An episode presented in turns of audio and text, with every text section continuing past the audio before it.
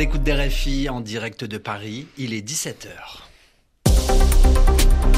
Le journal. Le journal. En français facile. Adrien Delgrange. Bonjour, bonjour à toutes et à tous et soyez les bienvenus dans cette nouvelle édition présentée en compagnie de Vanda Marsadier. Bonjour. Bonjour Adrien, bonjour à tous. Nous sommes le mercredi 15 février. Au sommaire de cette édition. La désinformation, la démission et l'audition. La désinformation tout d'abord. Une entreprise israélienne utilise les techniques de l'information dans le but de manipuler, de tromper des personnes. C'est un scandale mondial qui vient d'éclater. Christophe Paget nous en parle dès le début du journal. À la une aussi, la démission de la première ministre écossaise. Très émue, Nicola Sturgeon a annoncé qu'elle allait quitter ses fonctions de première ministre. Et puis enfin, l'audition de Pierre Palmade. L'humoriste français est en garde à vue. Il doit expliquer aux policiers un accident de la route très grave qu'il aurait lui-même provoqué. Voilà pour les titres, soyez les bienvenus.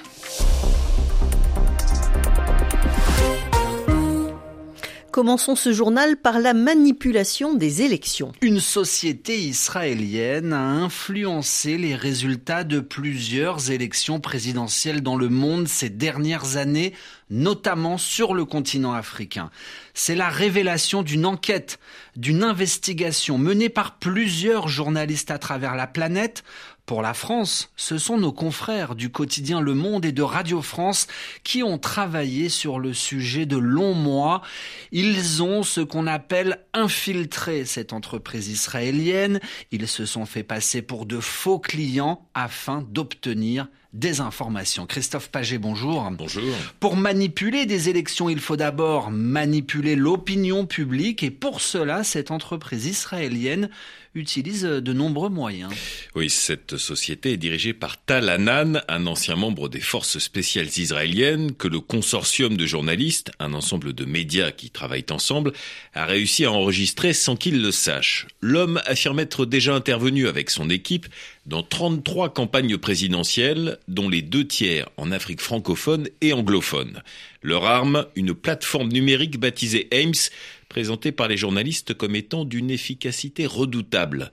Elle permet de fabriquer des faux profils sur les réseaux sociaux pour organiser des campagnes d'influence, pour manipuler l'opinion des gens.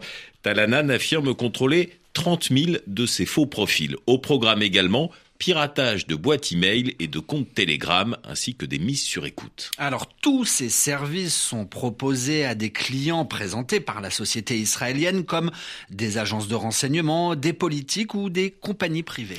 Et les journalistes recensent ainsi de multiples actions organisées par cette entreprise allant de la promotion du nucléaire en Californie au soutien du président sénégalais Macky Sall pour sa réélection en 2019. La société israélienne affirme aussi recruter des journalistes au sein de grands médias.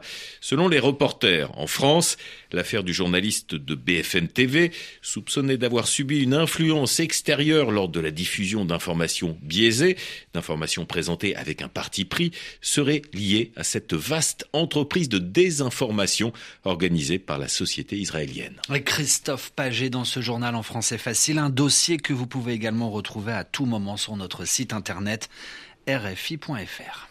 Neuf jours après les séismes qui ont dévasté le sud de la Turquie et le nord de la Syrie, deux femmes sont sorties vivantes des décombres. Dans la ville de Kahramanmaraş, les sauveteurs ont ce matin euh, applaudi. Ils se sont d'ailleurs embrassés après avoir réussi à sauver d'abord une femme de 74 ans ensevelie depuis précisément 226 heures sous les gravats, comme le montre d'ailleurs une vidéo diffusée sur les réseaux sociaux. Et puis un peu plus tôt, c'est une autre femme de 42 ans qui, elle, a été euh, secourue également dans cette même ville. Alors des bonnes nouvelles qui n'éclipsent pas le nombre de morts victimes du séisme. Le bilan ne cesse de s'alourdir. Il s'élève désormais à plus de 41 000 morts en Turquie et en Syrie. Enfin, des millions d'habitants n'ont plus de maison et ont besoin de secours d'urgence. Visiblement fatiguée, la première ministre écossaise démissionne. Au pouvoir depuis euh, huit ans, Nicolas Sturgeon n'a plus d'énergie, plus assez de force pour continuer à exercer ses fonctions. C'est elle-même qui le dit. Elle a donc euh, décidé de se retirer. Un retrait annoncé euh, ce matin lors d'une conférence de presse de dernière minute. Le résumé d'Emeline Vin. Les derniers mois ont été compliqués pour Nicola Sturgeon. La justice britannique a rejeté ses plans pour un nouveau référendum d'indépendance et ses positions en faveur des personnes transgenres lui ont fait perdre en popularité. Mais la première ministre l'assure. C'est tentant de le voir ainsi, mais cette décision n'est pas une réaction face aux difficultés de court terme. Je suis en politique depuis presque 30 ans.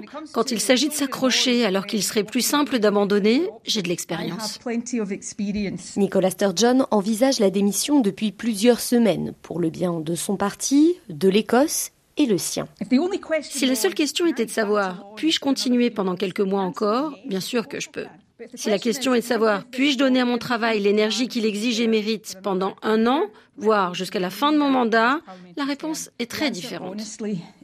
Nicolas Sturgeon quitte donc le pouvoir sans avoir rempli son objectif de toujours, l'indépendance écossaise. Je suis fermement convaincu qu'il y a une majorité pour l'indépendance.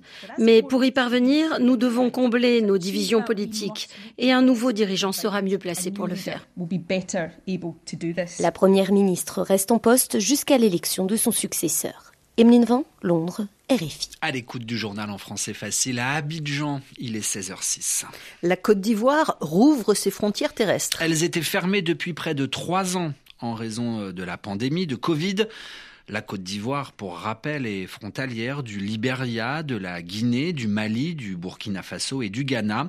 Ce soir, à minuit, heure locale, la Côte d'Ivoire va donc rouvrir ses frontières terrestres.